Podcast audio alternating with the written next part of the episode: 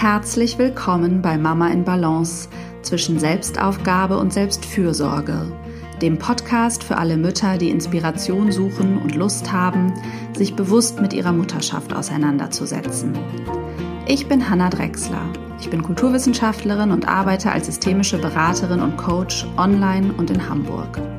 Ich bin spezialisiert auf die Anliegen von Frauen und Müttern und vor allem die Themen gleichberechtigte Elternschaft und Vereinbarkeit.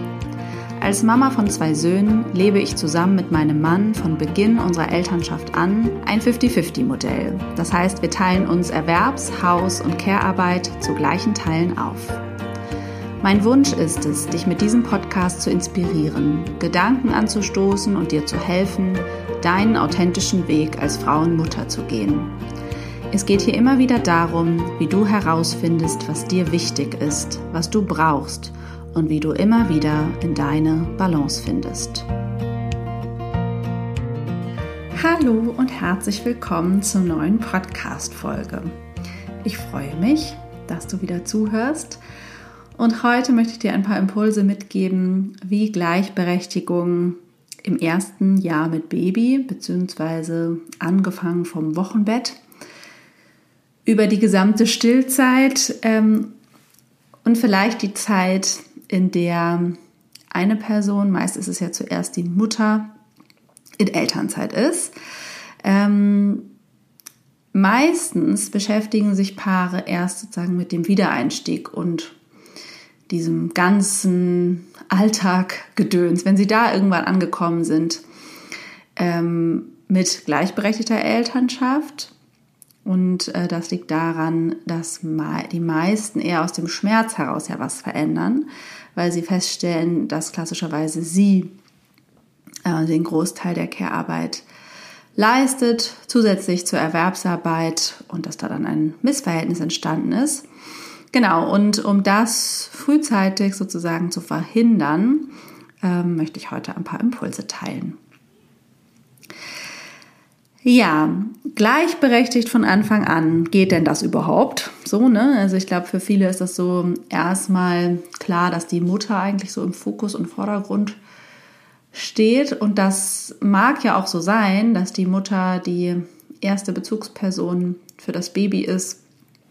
Ähm, und ja, da erstmal die größere Nähe ist, weil das Baby ja schließlich aus der Mutter herausgekommen ist und da sozusagen schon ein körperlicher Bindungsvorsprung herrscht. Gleichzeitig ist ja für die Mutter das auch alles neu, genauso wie für den Vater. Und insofern ist das eine super Chance, sich da eben von Anfang an auch gleichberechtigt aufzuteilen, was Haus- und Care-Arbeit betrifft. Denn Väter können natürlich alles, was Mütter können, außer womöglich stillen. Das mag sein, aber stillen ist ja auch nur eine von vielen Tätigkeiten, wenn sie dann auch sehr zeitintensiv sein kann. Ähm, aber ich glaube, das führt schnell dazu, ne, dass dann so die Annahme ist, äh, auch von Vätern, die vielleicht unsicher sind, ah, ich kann hier eh nichts tun.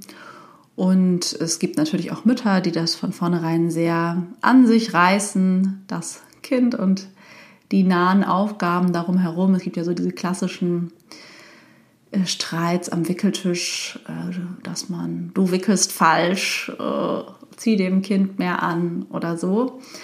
Ähm, auch das kenne ich, auch solche Unterhaltungen, über die man dann im Nachhinein vielleicht lächeln kann oder schmunzeln kann, hatten wir beim ersten Kind. Und ich glaube, das kommt sehr aus der Situation, dass beide eigentlich total unsicher sind in ihrer neuen Rolle und ähm, oft genug hier erwähnt, der sogenannte Muttermythos erwartet ja im Grunde auch, dass die Mutter eine super Mutter ist. Frauen bekommen ähm, ja kollektiv mitgeteilt, dass sie im Grunde von alleine Mütter sind, dass es doch in ihrer Natur liegt, Mutter zu sein und dass sie da ganz intuitiv wüssten, was zu tun ist. Und das macht natürlich einen ungeheuren Druck, dem man aber auch gerecht werden will. Und ähm, Genau, und Vätern wird eben eher vermittelt, dass sie da am Anfang nicht so eine große Rolle spielen. Und es gibt oft so ein Narrativ davon, ja, dass man eigentlich erst mit Kindern was anfangen kann, wenn die sprechen können, so ungefähr. Was denke ich, wenn man das mal erlebt, ähm, Quatsch ist, so klar. Aber das macht trotzdem was mit uns, was wir nicht unterschätzen dürfen. Und diese Annahmen, die Erwartungen, die spielen natürlich eine große Rolle für das, was wir dann versuchen zu leben. Und ja, ganz klar, das hatte ich ja auch schon in der letzten Folge, wo es um Gleichberechtigung in der Schwangerschaft ging oder faire Aufgabenverteilung in der Schwangerschaft erwähnt. Also das ist natürlich, es gibt einfach so viele Aufgaben natürlich im Haushalt allein schon, die Väter äh, natürlich übernehmen können. auch ohne nur irgendwie an Care-Arbeit zu beteiligt sein, auch wenn Hausarbeit vielleicht streng genommen zur Care-Arbeit dazugehört, aber ich empfehle ja immer, das zu trennen als Eltern, um klar zu sehen, was ist das, was wir tun, weil wir Kinder haben oder ein Kind haben und das Kind versorgen und was ist das, was wir eh an Care, also Hausarbeit leisten, weil wir zusammenleben und weil es uns gibt. Also das ganze Kochen, Waschen, Putzen, sowas sind natürlich wichtige Dinge, wo Väter auf jeden Fall von Anfang an, vielleicht sogar eine Zeit lang alles übernehmen sollten, meiner Meinung nach. Denn die ersten Wochen mit Baby sind ja nun wirklich ähm, ja, ein Ausnahmezustand. Ähm, es gibt ja auch nicht umsonst das Wochenbett. Also eigentlich die Idee, dass man äh, mindestens drei Wochen, so wurde es mir immer gesagt, äh, ja eigentlich auch zu Hause ist. Ähm, meine Hebamme hat immer gesagt, eine Woche im Bett, eine Woche auf dem Sofa und eine Woche irgendwo zwischen Sofa und Wohnung. So mal äh, ein bisschen bewegen, mal wieder hinsetzen und legen. Das war für mich auch immer sehr stimmig. Und die ganze Wochenbettzeit geht ja eigentlich sogar acht Wochen. Mm, und oder sechs, bin mir gerade nicht sicher. Nein, ich glaube acht. Ähm, naja, also es ist auf jeden Fall nicht ohne Grund so, ne, dass das ähm, dass Mutter und Kind äh, ja, enge Versorgung brauchen. Die Mutter muss heilen, die Geburtsverletzung vielleicht, aber auch die Wunde sozusagen natürlich äh, in der Gebärmutter muss heilen. Und da ist es, denke ich, sehr wichtig, dass Väter sehr präsent sind und wenn die das nicht können, dass es andere nahe Personen sind, die sich da kümmern um Mutter und Kind, äh, dass man da keinesfalls allein ist, dass man sich nicht allein versorgen muss, sondern ja, dass jemand kocht und äh, Wäsche macht und so weiter und den Haushalt schmeißt. Ganz, ganz wichtige Sache, in der, in der Väter, denke ich, eine große Rolle spielen sollten. Genau. Und ähm, das kann aber ja auch so weitergehen. Ne? Also man kann ja dann gucken, was gibt's hier für eine Regelung. Also ich finde nur, weil, weil äh, Mutter klassischerweise ja äh, den Großteil der Elternzeit nimmt und vielleicht eben das erste Jahr oder den Großteil des ersten Jahres zu Hause ist, heißt es ja nicht, dass sie alle Care- und Hausarbeit ähm, erledigt. Schließlich ist Care-Arbeit für sich schon ein Vollzeitjob. Da finde ich einfach Unterhaltung darüber sehr wichtig, sich bewusst zu machen, okay, wer kann hier was übernehmen? Und ähm, ja, wie fühlt es sich stimmig an? Was ist da praktisch und machbar? Ähm, ich glaube, dass das vor allem am ersten Kind, also spielt bestimmt immer eine große Rolle, aber ähm, wenn man das zweite Kind bekommt, ist da ja schon auch ein anderes Kind und ich glaube, dann ist es auch oft so, dass sich Eltern da so ein bisschen aufteilen und sich dann die Mutter eher um das frische Baby kümmert und ähm, der Vater dann um das ja, vorhandene Kind oder mehrere Kinder. Mm, und ja, falls es aber auch nicht so ist, auch da wichtig drüber zu sprechen. Äh, was sind das äh, für Aufgaben? Wie könnt ihr das praktisch verteilen? Das liegt natürlich an euren äh, ja, Alltagsgegebenheiten und was sind das für Aufgaben, die da gut übernommen werden können. Also irgendwas geht sicherlich immer. Sowas wie auf jeden Fall für den Einkauf zuständig sein oder die Essensplanung für andere Haushaltstätigkeiten, also die man eben auch abends oder am Wochenende machen kann. Oh, ich muss mal einmal zu meinem Sohn. Tja, da war das Hörbuch ähm, zu Ende.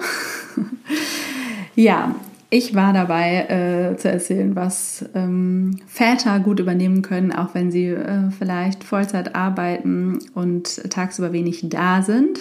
Ja, und das kann natürlich alles Mögliche sein, was auch in Abwesenheit zum Beispiel des Kindes geschehen kann, wie sich um Kinderkleidung kümmern, um irgendwelche Arzttermine, um eine Kita-Platzsuche. Ist ja oft auch was sehr zeitintensives zum Beispiel.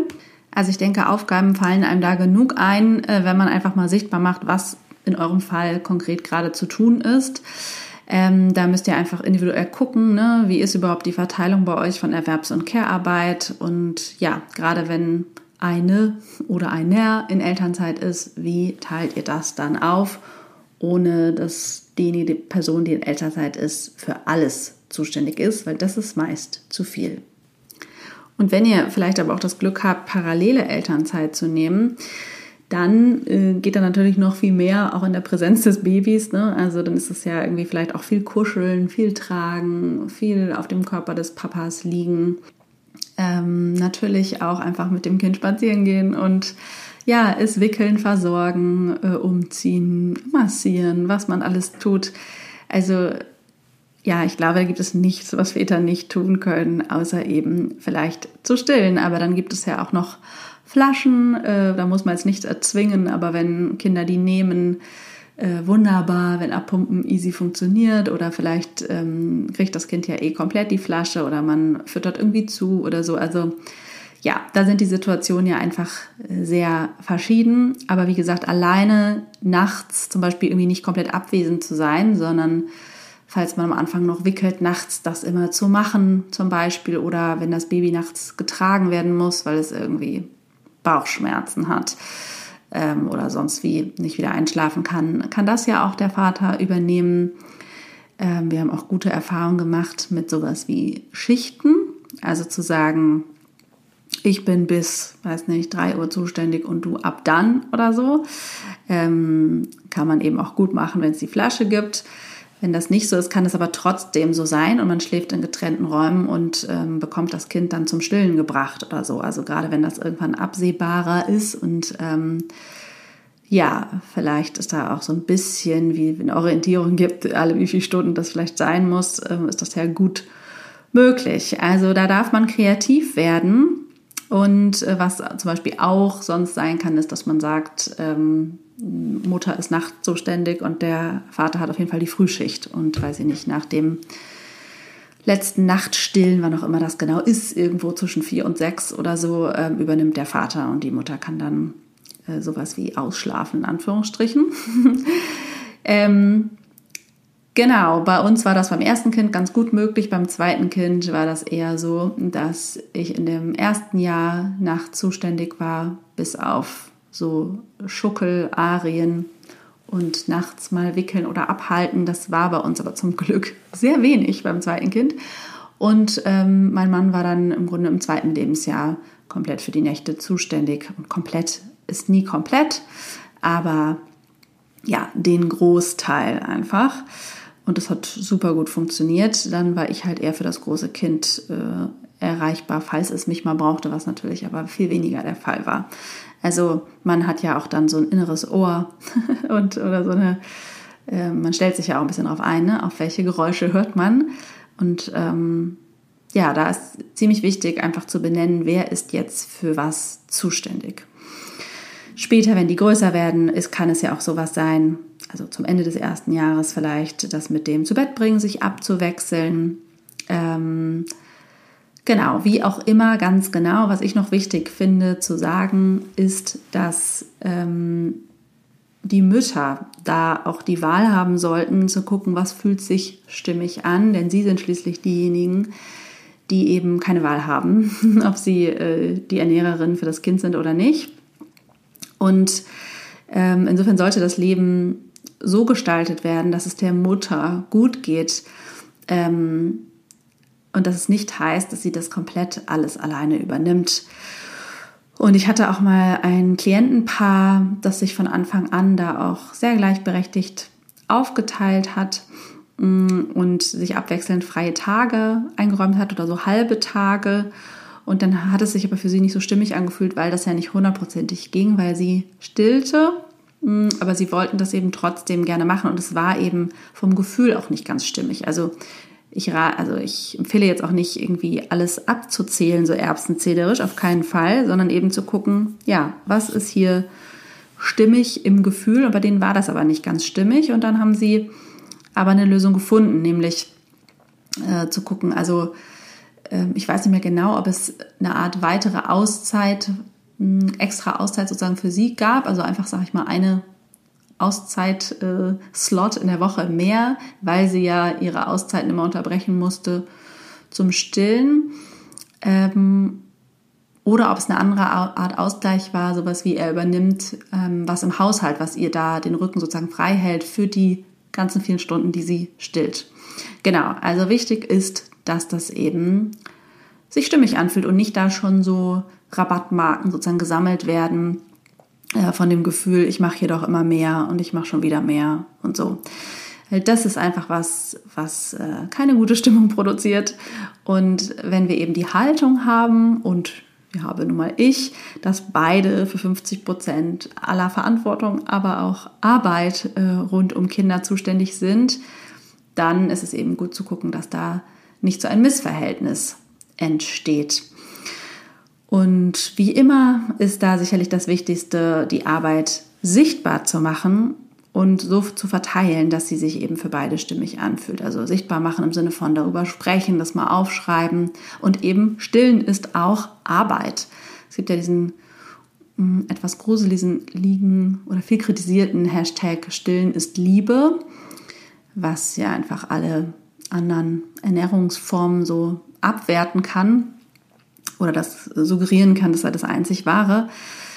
Ähm, in dem Fall würde ich sagen, ist das vielleicht auch, klingt vielleicht nicht so attraktiv im ersten Moment. Stillen äh, ist aber eben auch Arbeit, ist auch was Schönes und ist auch Bindung und Nähe und so. Aber ist auch einfach nur Stillen und ist einfach nur Essen und ist, wie gesagt, auch Arbeit, ähm, die man jetzt wahrscheinlich nicht eins zu eins mh, hm, ausgleichen kann oder darum muss es gar nicht gehen, sondern eher um diese Grundhaltung, ähm, das anzuerkennen, dass das äh, viel Zeit bindet und dass deswegen dann der Partner, der Vater ähm, andere Arbeiten übernehmen kann. Genau, wenn ihr euch äh, grundsätzlich für eine faire und gleichberechtigte Arbeitsteilung im Familienalltag interessiert und ihr das Gefühl habt, ihr habt da noch nicht so richtig euer System gefunden, dann schaut euch sehr gerne meinen neuen Online-Selbstlernkurs für Eltern an. Eltern als Team, Vereinbarkeit durch faire Arbeitsteilung. Den findet ihr auf meiner Website unter Online-Kurse. Ich kann das auch nochmal in den Show Notes verlinken. Ähm, ja, damit möchte ich Eltern auf jeden Fall unterstützen, da ein für sie stimmiges System zu finden. Und ja, an welchem Punkt ihr auch immer seid, ob eben schwanger, äh, vielleicht auch weder schwanger noch mit Kindern, mit kleinen Kindern, äh, mit größeren Kindern. Ich ähm, wünsche euch, dass ihr da einen Weg findet, der sich eben stimmig anfühlt. Ja, wenn euch die Folge gefallen hat, teilt sie wie immer gerne mit anderen Eltern, anderen Müttern, die ihr kennt. Kommentiert gerne den Post zur Folge bei Instagram. Bewertet diesen Podcast super gerne bei iTunes. Ähm, meine Arbeit ein wenig zu unterstützen. Und ja, wenn ihr Fragen habt oder Feedback schicken wollt, wie gesagt, tut das gerne in Form einer Podcast-Rezension oder macht das per Mail an hallo.hannadrexler.de. Ich freue mich immer von euch zu hören, ein bisschen Feedback aus dem Off und äh, wünsche euch eine ganz, ganz schöne Woche.